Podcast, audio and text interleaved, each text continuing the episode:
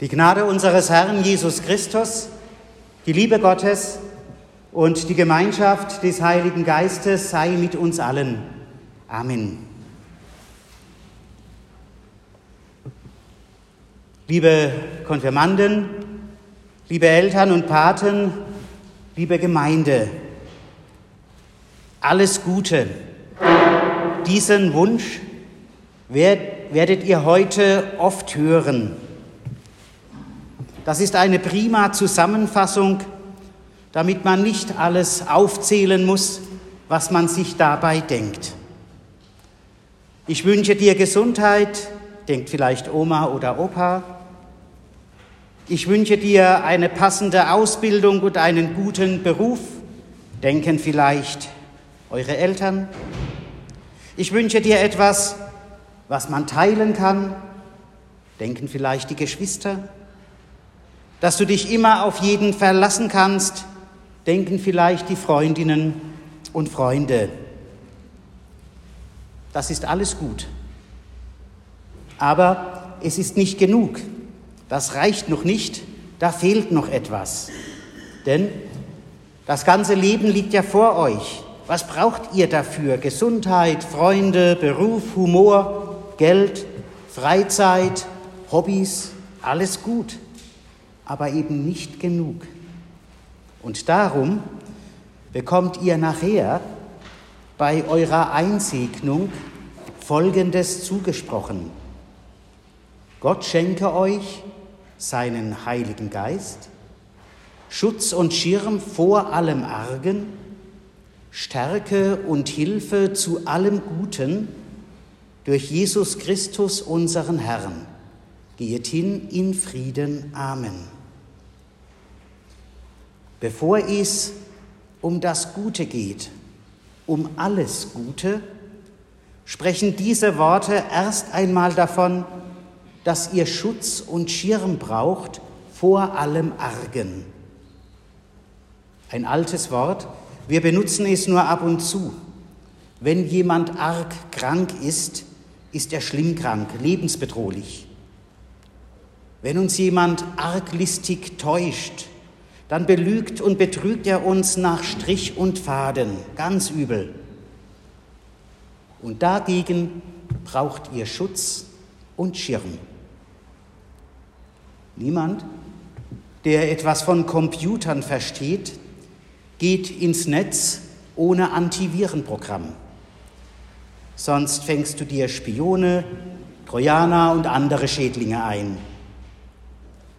Wer von anderen schon einmal gemobbt wurde, braucht Schutz von Familie und Freunden.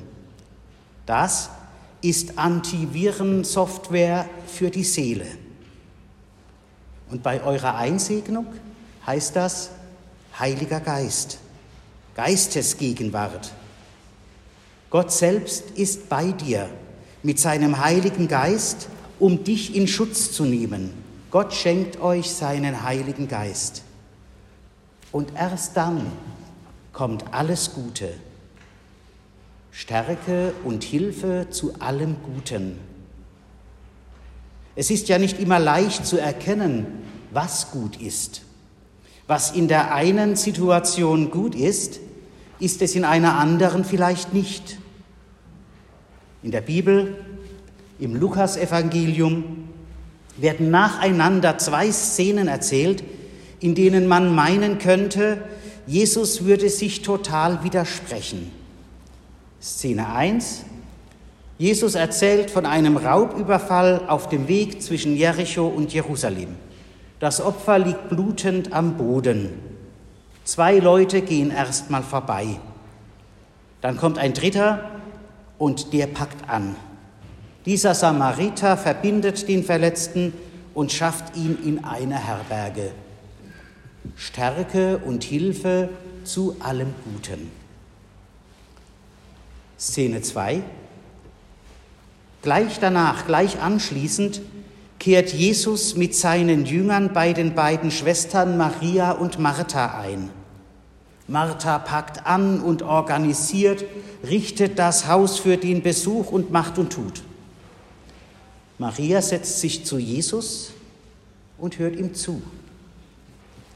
Da stoppt Jesus Martha in ihrer Aktivität. Stärke und Hilfe zu allem Guten. Setz dich zu uns und entspann dich. Was ist jetzt das Gute? Denn was wäre gewesen, wenn der Samariter sich zu dem Verletzten gesetzt hätte und gesagt hätte, ich habe Zeit, ich höre dir zu. Der hätte das wohl kaum gut gefunden. Und im zweiten Fall wäre das gut und gastfreundlich gewesen, immer nur herumzurennen und keine Zeit für die Gäste zu haben? Stärke und Hilfe zu allem Guten. Da muss ich zuallererst einmal sehen, was jetzt gut ist. Darum geht es hier und nicht um eine allgemeine Regel, was gut ist, sondern in der Konfirmation nachher bekommt ihr gesagt, Gott schenke euch seinen Heiligen Geist.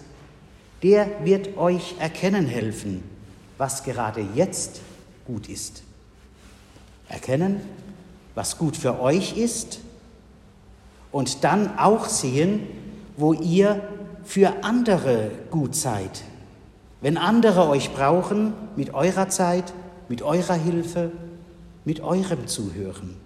Wenn andere beleidigt oder gemobbt werden, da brauchen die Freunde, die Stärke besitzen, um aufzustehen und Partei zu ergreifen.